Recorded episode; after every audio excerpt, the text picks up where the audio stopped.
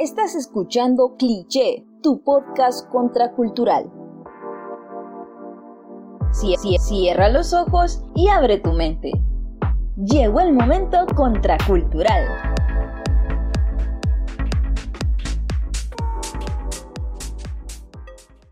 Hola, ¿qué tal? El episodio pasado estuvimos hablando sobre la cultura y su conjunto de aspectos que han hecho de la sociedad un complejo mundo. Hoy hablaremos sobre la contracultura, su origen y cómo ha desencadenado movimientos y cambios sociales.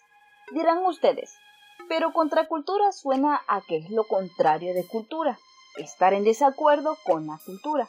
De hecho, no es así. Se tomó del inglés y se hizo una traducción literal.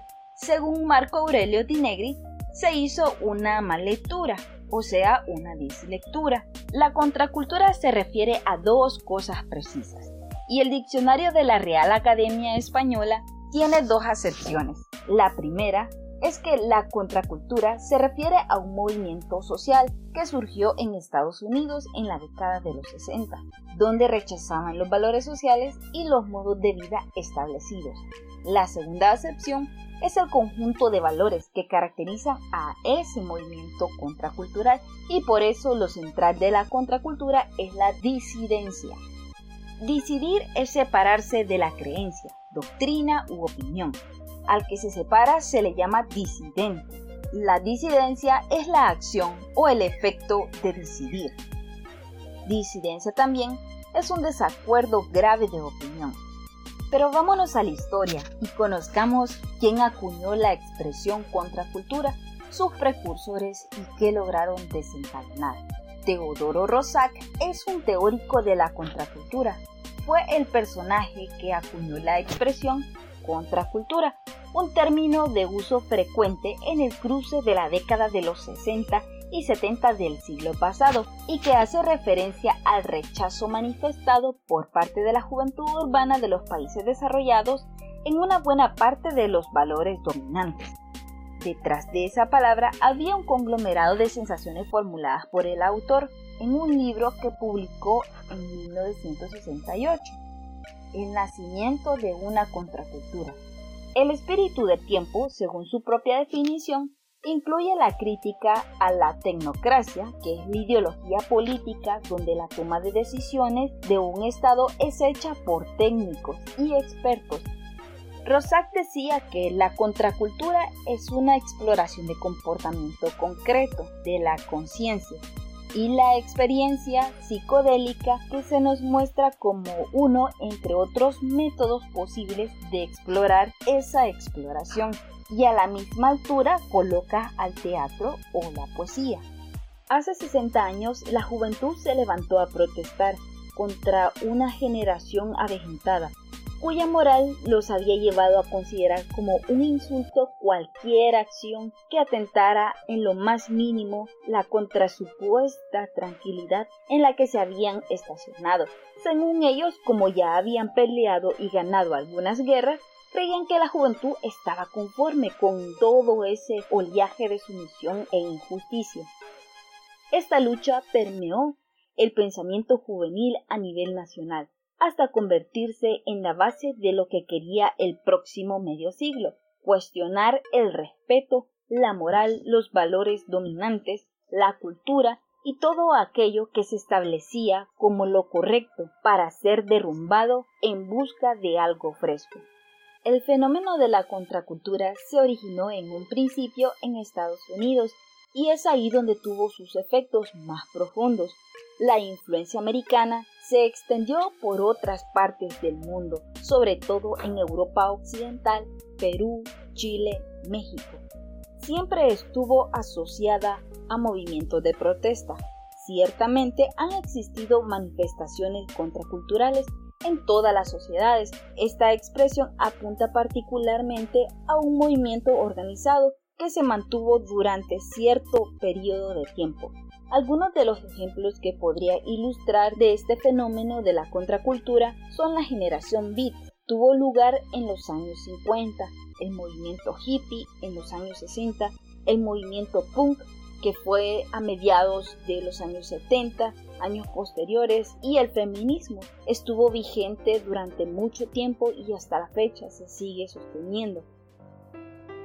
He visto las mejores mentes de mi generación destruidas por la locura, histéricos, famélicos, muertos de hambre, arrastrándose por las calles, negros al amanecer, buscando una dosis furiosa, cabezas de ángel, abrazadas por la antigua conexión celestial al dínamo estrellado de la maquinaria de la noche, quienes pobres y andrajosos y con ojos cavernosos y altos se levantaron fumando en la oscuridad sobrenatural de los departamentos con agua fría, flotando a través de las alturas de las ciudades contemplando el jazz, quienes expusieron sus cerebros al cielo bajo él y vieron ángeles maometanos tambaleándose en los techos de los apartamentos iluminados, quienes pasaron por las universidades con ojos radiantes y frescos alucinando con Arkansas y la tragedia luminosa de Blake.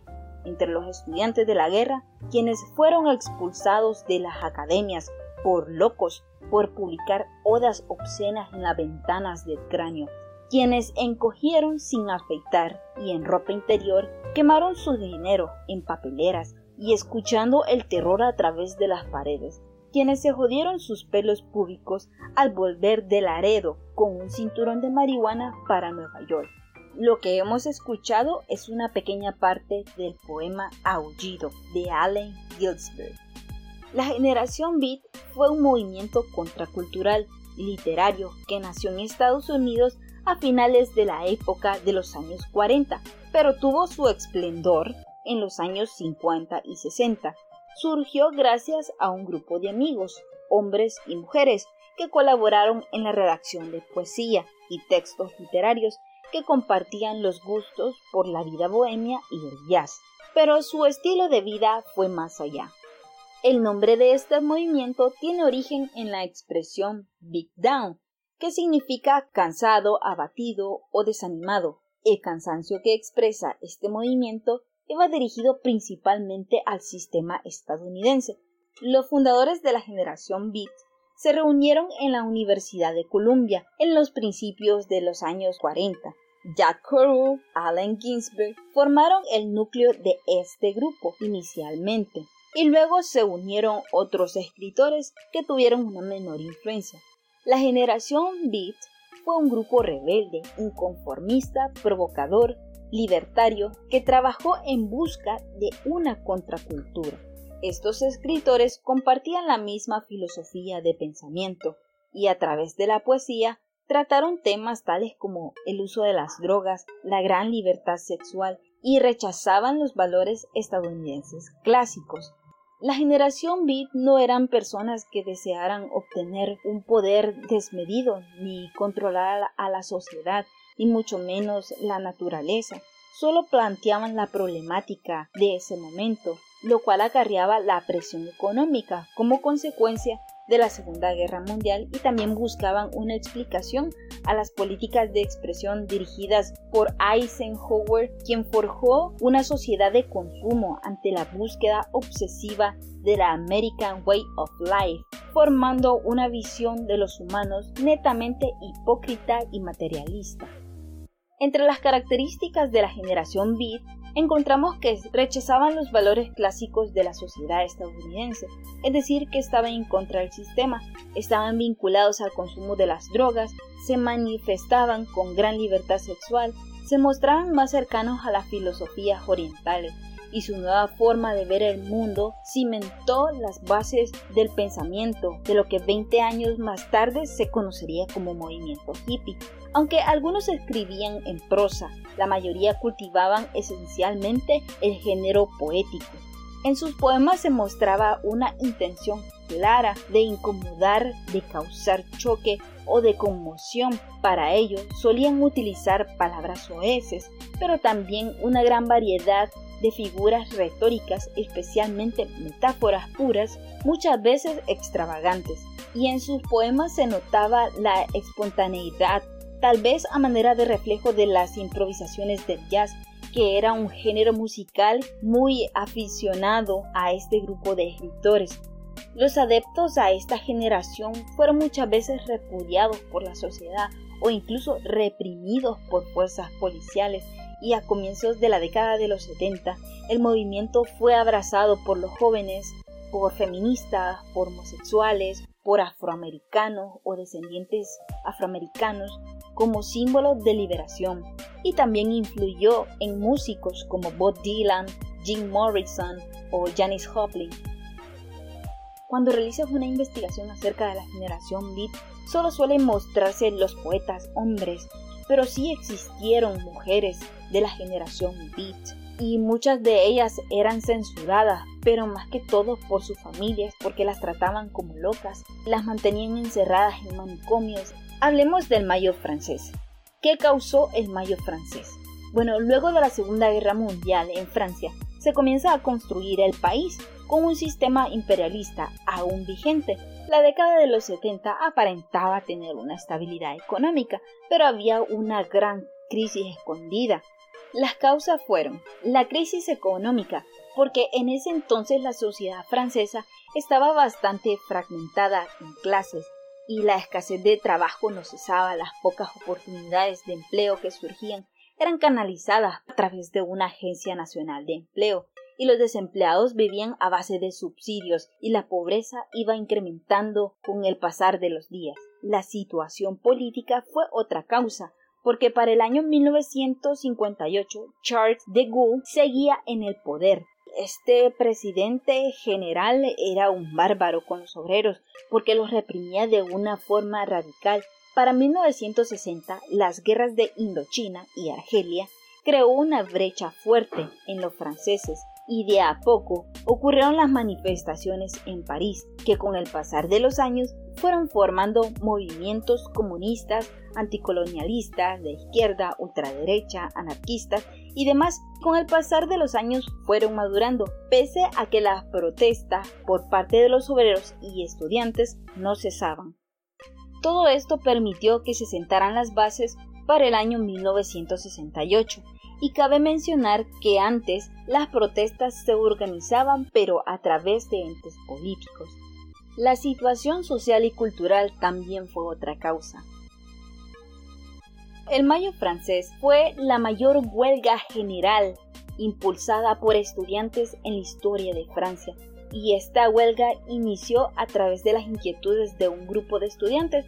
Su movimiento se llamaba 22 de marzo, ya que en la Universidad de Nanterre los dormitorios estaban separados, estudiantes mujeres y estudiantes hombres por aparte. Estaban exigiendo la libertad de circulación dentro de la universidad. Cuestionaron el orden moral que estaban generando esas diferencias de espacio pero también habían otro tipo de situaciones. Este movimiento pluralista estaba formado por troquistas, marxistas, situacionistas, anarquistas y demás. Su militancia era fuerte y dentro de ese grupo estaban en contra de la guerra de Vietnam. Hicieron varias reuniones para criticar la guerra de Vietnam y en ese momento detuvieron a seis estudiantes y este movimiento decidió tomarse el edificio administrativo de la Universidad de Nanterre en respuesta a la represión que ejercieron hacia los estudiantes, generando asambleas generales abiertas hacia los estudiantes, catedráticos y personal que trabajaba en la universidad para pronunciarse en asuntos de la universidad con el resto de cosas que tiene que ver con el mundo. Me parece interesante ver cómo estos planteamientos de la Universidad de Nanterre migran a la Universidad de Sorbona, la universidad más prestigiosa de Francia. Los estudiantes empezaban a proponer otro tipo de rebeldía, empezaron a cuestionar sus privilegios como clase élite. No querían ser los futuros ejecutivos que fueran a explotar a las clases obreras, las clases campesinas. Se preguntarán ustedes, cómo fue que estos estudiantes cuestionaron este individualismo. En la Universidad de Sorbona también habían movimientos y hicieron sus acciones pacíficas en respuesta a la medida represiva contra los estudiantes de Nanterre. La universidad usó una justificación bastante banal, porque pensaron que podría existir una tensión entre los movimientos estudiantiles, tanto de izquierda y ultraderecha, Entonces el rector pide que ingresen las fuerzas del orden a la Universidad de Sorbona, cosa que nunca había ocurrido en dicha universidad.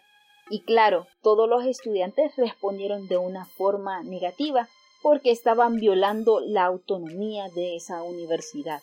Y este cuestionamiento de orden se fue expandiendo entre los estudiantes, pero no solo en la universidad, sino también cómo estaba pensada la sociedad. Y todas esas revueltas se extrapolaron al barrio latino y comenzaron barricadas en las noches. Las barricadas son un conjunto de piedras que se forman como montañas que estropean el paso, la circulación. Se preguntarán ustedes, ¿cómo fue posible que los trabajadores y los estudiantes se familiarizaran con las protestas. Los estudiantes cuestionaron el autoritarismo de la institución y los valores morales de la familia, pero también pensando un mundo nuevo, un mundo distinto, en el que se puedan transformar las formas de vida, las formas de existencia, el mundo mismo. Inicialmente, cuando los obreros vieron lo que estaba pasando con el movimiento estudiantil, no se unieron, porque ellos pensaban o sentían una pequeña sospecha de que el movimiento estudiantil solo estaba protestando para los intereses de los pequeños burgueses, que quizás no tenía que ver con las reivindicaciones de los de su clase obrera o condición de vida. Luego, los partidos comunistas y sindicatos se unen y entendieron que los estudiantes no solo protestaban por la reivindicación de la economía y la política, sino por una transformación de los principios y los valores que organiza a la sociedad, y en ese sentido se van sumando poco a poco. Lo más interesante es que se van uniendo pero de una manera espontánea. Y el movimiento estudiantil lo que proponía era una autoorganización. Y es así como esta propuesta fue tomada por los obreros, y la magnitud radica en al menos de 9 a 10 millones de obreros que ponen en huelga y paralizan a toda Francia. Hubieron panfletos repartidos por la Universidad de Sorbona el 16 de mayo de 1968 con consignas y una de ellas decía, la humanidad empezará a ser feliz el día en que el último burócrata haya sido colgado por las tripas del último capitalista.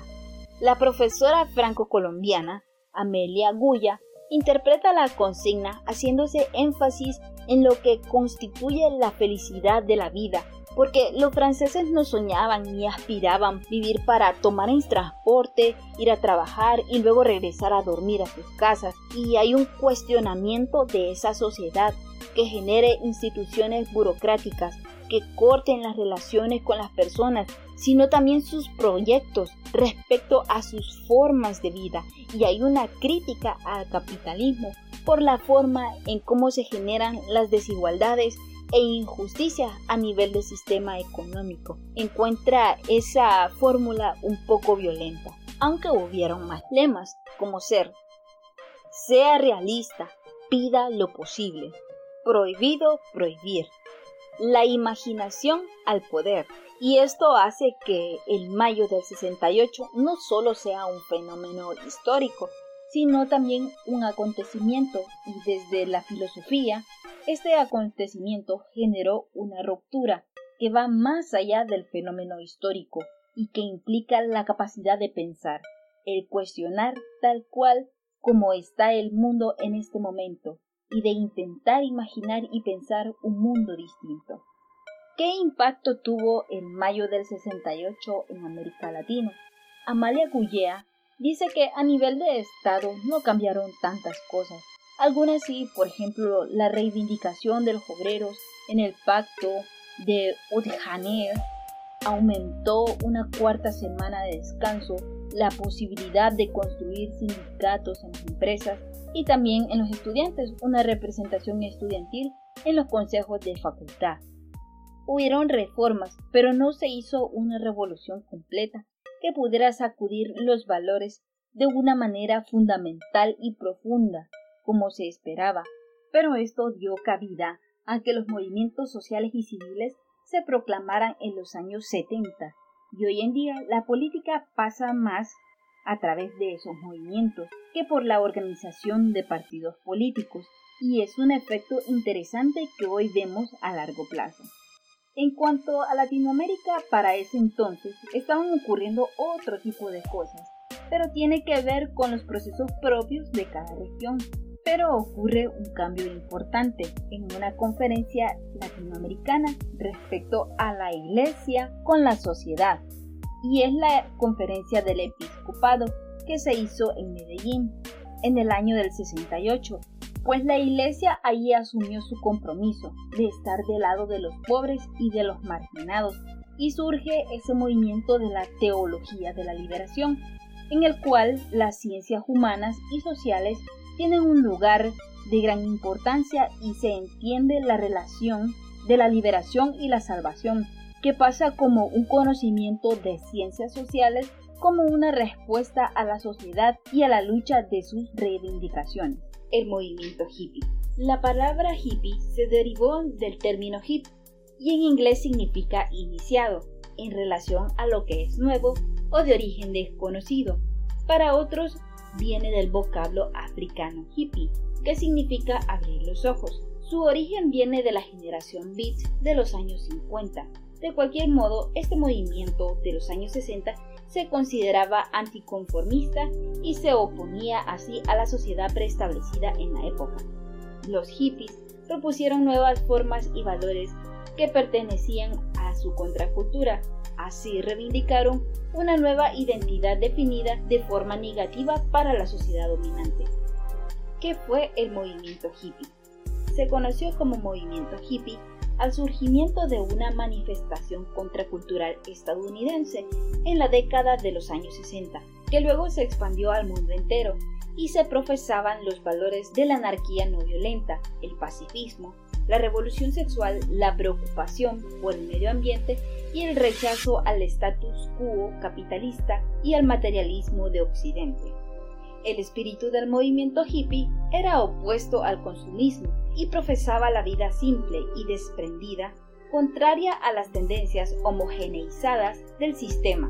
Su imaginario valoraba expresiones artísticas y musicales como el rock psicodélico, el group y el folk, así como experiencias poco ordinarias para la época como el amor libre, el consumo recreativo de drogas, sobre todo de la marihuana, el LSD y otros alucinógenos, mediante las cuales aspiraban estados elevados de conciencia y las doctrinas religiosas provenientes del mundo oriental. El movimiento surgió como una corriente juvenil enemistada de la guerra de Vietnam y el gobierno estadounidense de la época y su estilo de vida con los valores de lucha perduraron en las generaciones posteriores, los llamados neo-hippies, luego de que se fueran absorbidos por el sistema alrededor de 1980. Muchos reductos hippies todavía existen. ¿Dónde nació el movimiento hippie? El inicio como tal del movimiento hippie tuvo lugar con la década de 1960 gracias a la popularización de los valores previa a la generación Beat, cuya crítica al sistema fue heredada por los hippies. Los hippies prefirieron una visión más positiva y colorida de los mismos reclamos. San Francisco fue la ciudad meca para los hippies. En ese sentido, pues ahí convergían ambos movimientos. Ahí recibirían la influencia de la música folk, célebres para su estilo de vida comunal y uso frecuente de drogas. Poco después surgió la psicodelia. Justo aquí hay un trasfondo de la historia poco conocido respecto a la psicodelia y al LSD. Para ser breve, pues en el pueblo de Waynesburg, en Canadá, había un hospital psiquiátrico. Se inició un proyecto psiquiátrico en el año 1952 para adentrarse a los misterios de la conciencia humana a través del LSD y se tomó como un vehículo para explorar esos espacios interiores más auténticos. En un principio quería encontrar la cura para la esquizofrenia y los personajes de esta investigación eran Abraham Hofer, que era químico, psicólogo y psiquiatra, Humphrey Osmond, que era psiquiatra liberal, y Duncan Blue, que era psicólogo. Estos personajes son los pioneros de la psicodelia que tuvieron avances médicos fuertes respecto a los alcohólicos. En aquel momento de la historia, los hospitales estaban llenos de alcohólicos. Ellos promovieron las terapias asistidas por psiquiatras a través del LSD, reduciendo el 50% de pacientes diagnosticados con alcoholismo. La terapia consistía en tocar fondo en el subconsciente, explorando nuevas experiencias, podrían decirse viajes espaciales. Los pacientes se sentían felices y estos médicos estaban contentos por su gran avance, y estas terapias se hicieron famosas, a tal punto que el menudeo ilegal del ácido LSD se esparció por universidades, y dicha sustancia menudeada no tenía la misma pureza, causando malos viajes en jóvenes. Lo triste fue cuando se hizo el experimento en una presentadora de televisión en vivo, porque ella lloró y dijo cosas incoherentes, y las autoridades estadounidenses se proclamaron y cerraron dicho proyecto porque promovía otras cosas. Y en 1967 a la psicodelia lo llamaron como verano del amor, en donde convergieron las distintas tendencias del movimiento, desde productos contraculturales y alternativos, la poesía beat, mantra hindú, íconos aborígenes norteamericanos y casi 20.000 personas reunidas en una ciudad. La atención de los medios popularizó al movimiento y en el célebre concierto de Woodstock de 1969 asistieron casi 50.000 personas de todo el país y se habían creado comunas oficiales y había una reacción intensa por parte de los conservadores que intentaban asociar el movimiento con criminales raciales e incluso con la trayectoria criminal del famoso homicida Charles Manson, cuyo cabello largo lo hacían ver como un hippie más. La ideología hippie.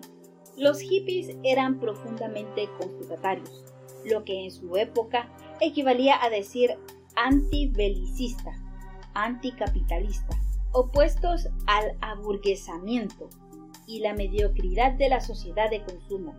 Descreían de los conceptos tradicionales de familia, religión, moral y buenas costumbres y abrazaban la exploración, la innovación, la fraternidad universal, la liberación sexual y el nomadismo, por lo que emprendían viajes frecuentes a lo largo de Estados Unidos. Eran radicalmente iconoclastas, quiere decir rompedores de imágenes, al menos para su época dejándose el cabello largo y vistiendo ropas de flores, en oposición a una sociedad que distinguía muy rígidamente a los roles de géneros y además apoyaban abiertamente las iniciativas ecologistas y ecosocialistas. A menudo abrazaban el anarquismo, el feminismo, el socialismo libertario y a la vida comunal. Hablemos del movimiento punk. Este movimiento fue iniciado con la clase obrera en Inglaterra y que tuvo un impacto enorme en la escena social y musical en diferentes partes del mundo. Este movimiento se mostraba en contra del orden establecido y de la injusticia social. Sin embargo, su esencia se desvirtuó debido a los intereses comerciales del mundo musical. ¿Quién le dio el nombre de punk? Los medios de comunicación bautizaron al movimiento como punk, porque en un principio ni tenían nombre dicho movimiento, entonces la sociedad comenzó a etiquetarlos. Para ese momento de la historia, a mediados de los 70, la palabra punk la utilizaban para nombrar a alguien como escoria o basura, porque la sociedad los miraba como delincuentes. Después, el movimiento se apropió del nombre punk y la sociedad no esperaba que este movimiento iba a perdurar por generaciones, aún sigue vigente. El punk vino a ser, en cierta forma, lo contrario de la ideología hippie el movimiento punk decía que a través del pacifismo no era una forma de comunicarse, que así no se iba a transformar la sociedad. El punk hizo un rechazo radical, meramente anarquista. El punk desde adentro es ser uno mismo, opinar de una forma individual, comportarse como a uno se le da la gana, vestirse como a uno más se le place. Cuando buscas en internet suelen decir muchas cosas al respecto, sobre todo de la moda y a las cuestiones estéticas que surgieron para ese entonces. como ser las chaquetas de cuero, con varios tipos de elementos metálicos, pantalones ajustados, rotos, parchados, o el conjunto de bandas que surgieron como Sex Pistols, The Clash, Ramones, entre otros. Y sí, es cierto, fue verídico para ese momento, pero a la fecha es un cliché creer que es un estilo de vestir o una fase de rebelión en contra de los padres o un estilo de música, porque su filosofía no radica en lo estético. El movimiento como tal actualmente es ideológico. El punk es una idea que puede orientar y motivar tu vida. La comunidad punk existe para mantener y realizar una idea a través de la música, el arte, los fanzines y otras formas de expresar la creatividad. El punk te dice directamente, piensa por ti mismo, sé tú mismo, no tomes solo lo que la sociedad te da, crea tus propias normas, vive tu propia vida, sé tú mismo, sé un ser esencial. La sociedad ha creado una imagen negativa del punk. Las compañías musicales y las revistas de moda han banalizado o ridiculizado al punk durante los últimos 20 años. Así que el punk es un movimiento internacional que no reconoce fronteras ni divisiones por raza o color y este movimiento une a miles de jóvenes en todo el mundo, desde los barrios más marginados hasta los lugares con más privilegios. Así es el verdadero movimiento punk, que no es el modismo pasajero ni locura juvenil. Con toda su historia aparentemente olvidada, nos permite sobrevivir haciendo a un lado los valores del mundo burgués. El punk nos permite cambiar el aislamiento, cambiar la rutina y sobre todo mantener la esperanza de un mundo donde pueda ser diferente. Hablemos del movimiento feminista. El feminismo fue uno de los eventos políticos más importantes del siglo XX.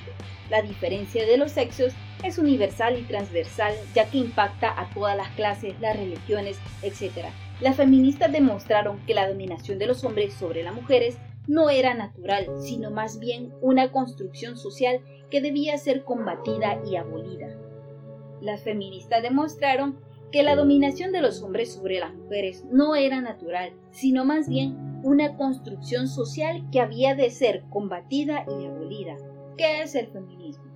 El feminismo es un movimiento político social que se originó a finales del siglo XVIII y tiene como objetivo reivindicar los derechos de la mujer, generando igualdad de oportunidades y beneficios como los hombres lo tienen, y así eliminar la discriminación y la violencia contra la mujer. Entre los antecedentes que dan origen a este movimiento feminista existen condiciones desiguales entre los hombres y mujeres como ser. Antes las mujeres no podían tener acceso a la educación ni poder decidir con quién se casaban, no podían votar, no podían tomar decisiones familiares, y las mujeres se ocupaban sobre todo del cuidado de los hijos, la limpieza del hogar y de dar placer sexual a su marido. El dinero que ganaba una mujer por su trabajo era para su marido en aquel entonces. ¿Cuándo comenzó el feminismo? Desde el siglo XVIII se ha luchado por el reconocimiento de los derechos hacia la mujer, batalla que todavía no ha terminado. El feminismo es una ideología que además de un conjunto de movimientos políticos, sociales, culturales, que promulga la igualdad de los derechos entre hombres y mujeres rechazando la posición tradicional subordinada del sexo femenino respecto al sexo masculino. La historia del feminismo es contada a través de etapas, que suelen decirse olas. Hubieron tres olas, los primeros movimientos de reivindicación, así como los primeros pasos jurídicos hasta la igualdad de los derechos, datan en la Revolución Francesa. Olympe de Gouges redacta el primer manifiesto feminista, la Declaración de los Derechos de la Mujer y de la Ciudadana, en 1791, y a finales de ese siglo, en Inglaterra se publica otro texto sobre la igualdad de los sexos, la vindicación de los derechos de la mujer, fue escrito por Marion Wollstonecraft, quien considera el acceso a la educación fundamental para poder superar la subordinación femenina. Estas dos obras son la base del movimiento feminista que se desarrollaría en el siglo XX.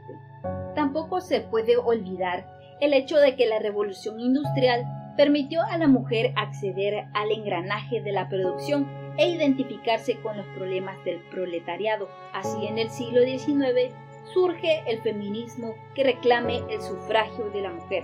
El filósofo y político Stuart Mill crea una obra, El sometimiento de la mujer, y esta es la obra más antigua del feminismo, defendido por los hombres, y causó un gran impacto en la sociedad. Se alinea con las ideas sociales y marxistas. Clara Zetkin, exponente del feminismo alemán, junto con Rosa Luxemburgo, crean el Día Internacional de la Mujer. El punto de reflexión del movimiento feminista se sitúa en la primera mitad del siglo XX. Tras la Primera Guerra Mundial, las mujeres consiguen que se vean cumplidas sus reclamaciones de sufragio en numerosos países como Inglaterra, Estados Unidos, Alemania y otros. El movimiento experimentó un impulso tras la Declaración Universal de los Derechos Humanos en 1948 y tras comprobar las desigualdades laborales existentes al tener las mujeres que ceder sus puestos de trabajo a los hombres que venían de la guerra, ya que ellas los habían sustituido en las fábricas. Así, tras haber conseguido el voto, nace el movimiento de liberación de la mujer que marcaba el feminismo durante la segunda mitad del siglo XX. En esta etapa se planteará la emancipación de la mujer a través de la igualdad del trabajo. En este sentido, ha sido fundamental los logros obtenidos en el plano de educación y en el ámbito del matrimonio, cuyas modificaciones a lo largo de los años, como la aprobación de la ley del divorcio o asunción de nuevos modelos de emparejamiento, entre otros, han liberado a la mujer.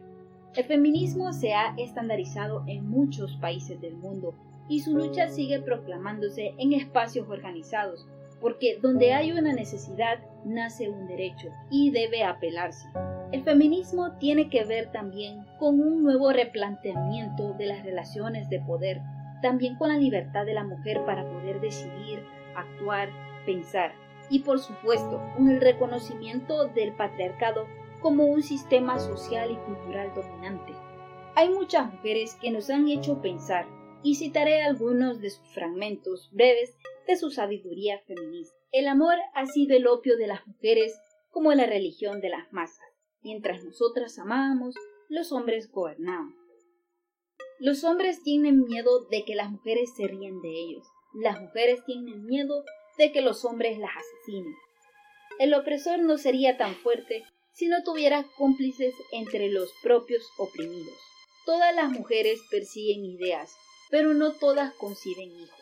El ser humano no es un árbol frutal que solo se cultive para la cosecha. La feminidad es el arte de ser servil.